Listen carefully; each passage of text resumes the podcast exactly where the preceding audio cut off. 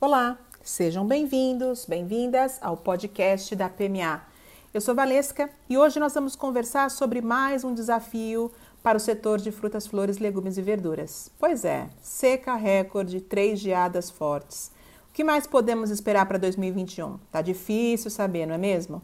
Bom, nós ouvimos alguns líderes do setor e vamos compartilhar com vocês aqui uh, o depoimento do presidente da BCM, Tony Simonetti, e da especialista em avocado, diretora da Jaguaci, Lígia Carvalho. Vamos ouvi-los um pouco a respeito do impacto da, na produtividade, reflexos e como o setor espera se organizar.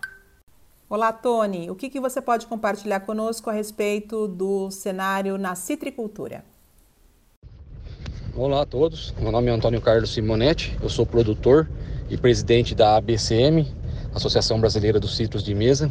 É, vim conversa, é, compartilhar com vocês um pouco as notícias da geada, né, e consequência junto com a seca, né. Então é um cenário jamais visto na citricultura, né. Dois anos de seca e uma geada forte, tá? É, nós estamos com um problema de tamanho de, de frutas é, por causa da falta de chuva. Não temos fruta com calibre é, grande. As frutas estão todas com calibre pequeno. É, a geada impactou muito os negócios nossos. É, tem fazenda que perdeu 100% em, áreas das, das baixadas. Produtores de limão impactou, impactou muito. É, produtores de abacate também é irreparável, tá? A perca em frutas e a perca em pomares também. Tá? Pomares novo na tricultura estão é, morrendo plantas que são não não conseguem recuperar mais. As plantas maiores teve uma, uma queima na na, na, na, parte aérea da planta, né? Isso derrubando frutas também. É, então tá um cenário bem complicado. Tá? Acho que por próximos dias, né? Não falando nem mês, vou falar já.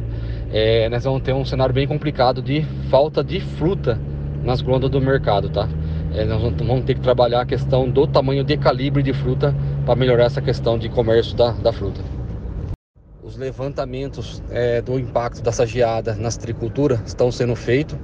Ah, o Fundecito está avaliando essa questão. É, estão com o pessoal a campo, avaliando o, tudo o cenário que foi ocorrido.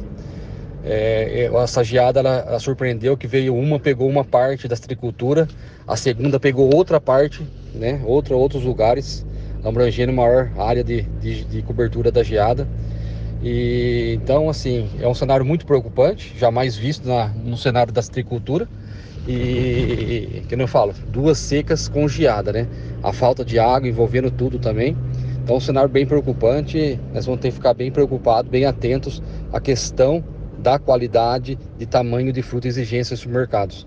Isso nós vamos ter que rever, porque não tem como o produtor é, segurar mais essa, esse custo, né? Esse custo vai ter que ser repassado, vai ter, porque o impacto foi grande, né? Na quebra de safra e agora com esse impacto agora da seca e das geadas. Então, creio que os, os alimentos tendem a subir. Oi, Lígia. E você como vê os impactos gerados na produtividade do setor de abacate? Uh, realmente a geada ela foi intensa uh, na, nas regiões produtoras de abacate e avocado, eh, no estado de São Paulo, Minas e Paraná, aonde já era uma produção que já estava sofrendo com a seca dos últimos dois anos, então já estava com uma estiagem bem grande. Aí, em cima dessa estiagem, agora esse ano veio essa geada. Então, a, a produtividade dos pomares, é, ainda não conseguimos saber exatamente o quanto é, prejudicou né, na produtividade, mas estima-se que em torno de 30% a 35% de produtividade tenha, tenha sido abalada por conta da, dessas geadas. Ok? E isso reflete provavelmente, né, o ano que vem vai se refletir uh, no, no preço né, do, do produto, porque uh, não tem como, né? É, o preço é intimamente ligado aí ao sistema de produção. Um abraço, até mais.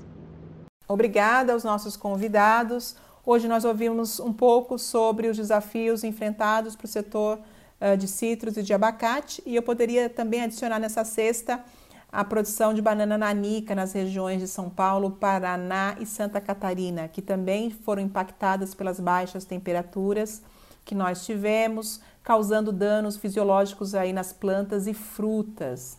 E aí, espera-se uma janela de menor disponibilidade para a variedade entre os meses de outubro e novembro deste ano, uh, pois os cachos estavam em formação, né?